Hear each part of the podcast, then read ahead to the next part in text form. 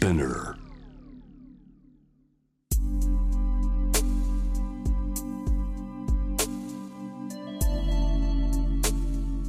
眠らない街六本木。高層ビルの一室に現れる深夜の保健室。重たいドアの向こう側。ここでは誰もが飾らない言葉で語り始める。心の声を聞き出す。特別な聴診器を持って迎えるのは酒と涙と哀愁をこよなく愛するイラストレーターの田中美咲。恋仕事家族。そして性のこと。一人一人で違う。体と心のカルテ。J-WAVE ミッドナイトチャイム。ようこそ深夜の保健室へ。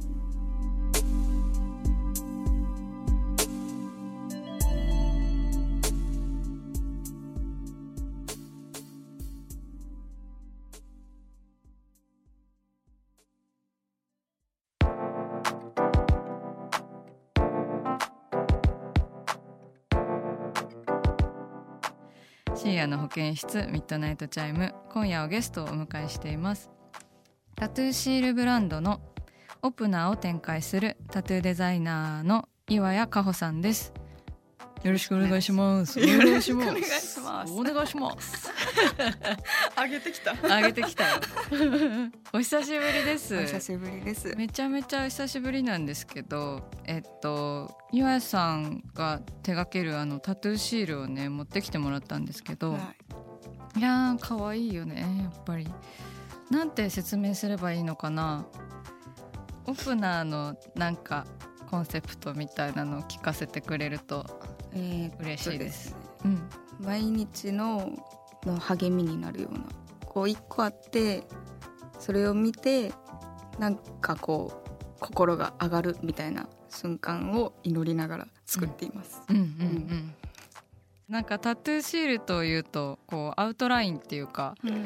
なんかし白黒というかのイメージがあるんですけどなんかね鉛筆で描いたようなうん。あのこうポソポソとした線でなんかこれもこう貼れるんだっていう。そうですね。貼ってみるとそして意外と肌になんかこう際立つというか、色鉛筆の色とか結構綺麗に出てて、なんか画材をどんどん増やし増えてきた？うんうん。家にあるやつが増えてきたんですけど、はい、最初はゲルペン。もう本当に普通のペンうんうん。ばっかで描いてて、だんだん色鉛筆とか絵の具とかに移行しててあ自分の中でも、うん。あこういうのもありかもみたいなうんうんのうん。を模索しながら作ってます。えーだんだんこう試していっている感じなんですね。うん。そうそう。そう。うん。岩谷さんはもう大学から大学生の頃からタトゥーシールブランド？オプ,、うん。オプナーとして活動し始めたのはいつ頃？大学3年の5月うんうん。から。すんごい覚えてるねちゃんと。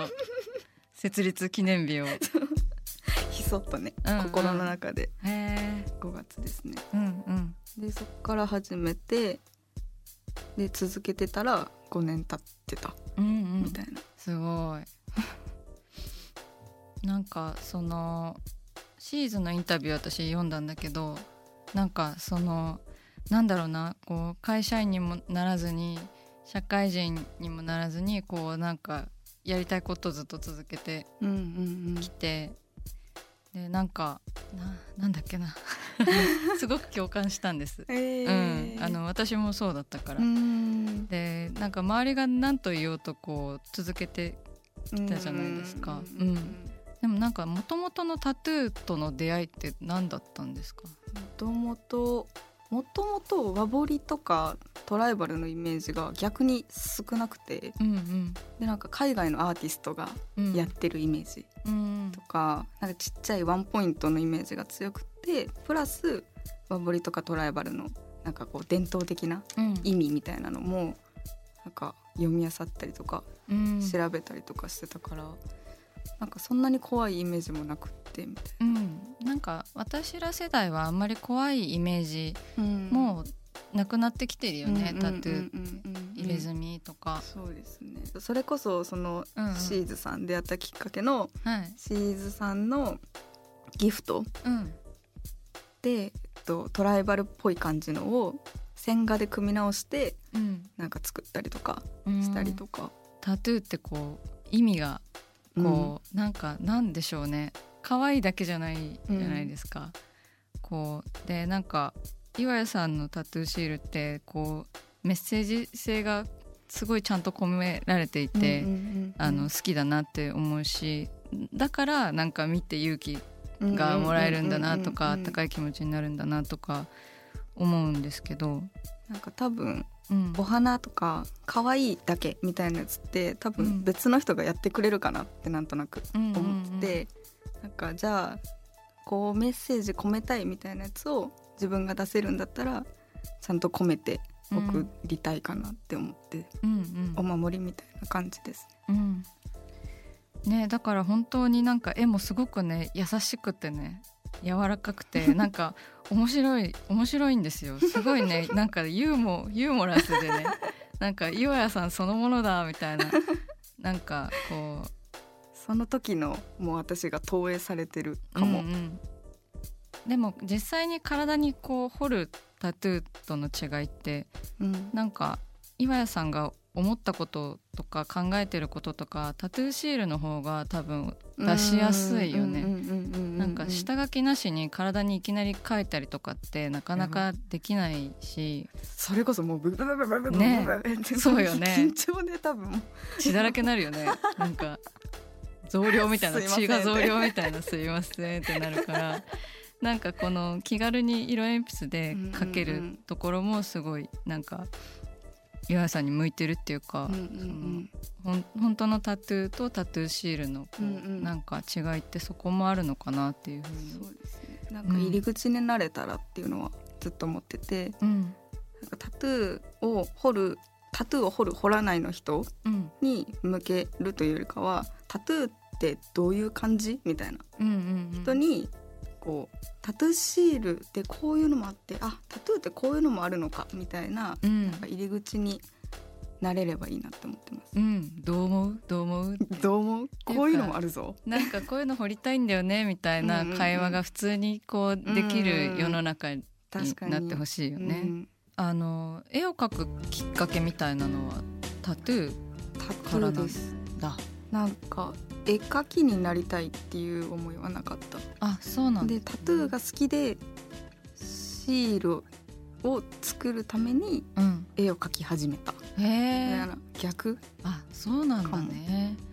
でもなんか今ミュージックビデオでアニメーション作ったりとか、あのねシーズンのホームページの挿絵とかいろいろな絵を今描かれてますよね。そうなんです。すごい画力は全然いやいやいやめちゃめちゃこう柔軟にいろんなことされてるなっていつもね見てちょ思っとずつうん。自分の思ってることがうん。絵を通して伝えられるうんうんうん。かもってなんかうん。思い始めたうんところです。うんうんいやーなんかだからこう会話で伝えるのってかなり難しいよね。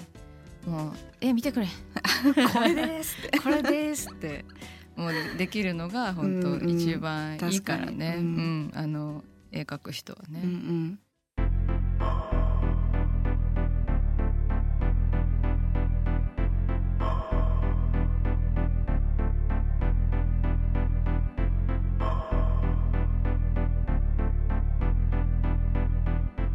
真夜中だから話せる。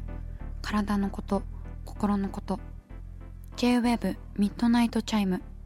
公式サイトとインスタグラムは24時間オープンしています。あなたの悩み番組へのメッセージお寄せください。来週もイラストレーターの田中美咲が深夜の保健室でお待ちしています。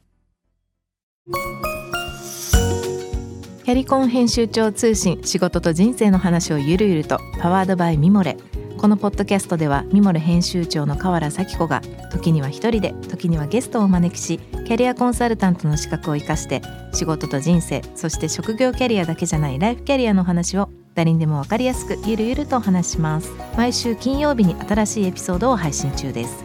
ぜひ一度聞いてみてください。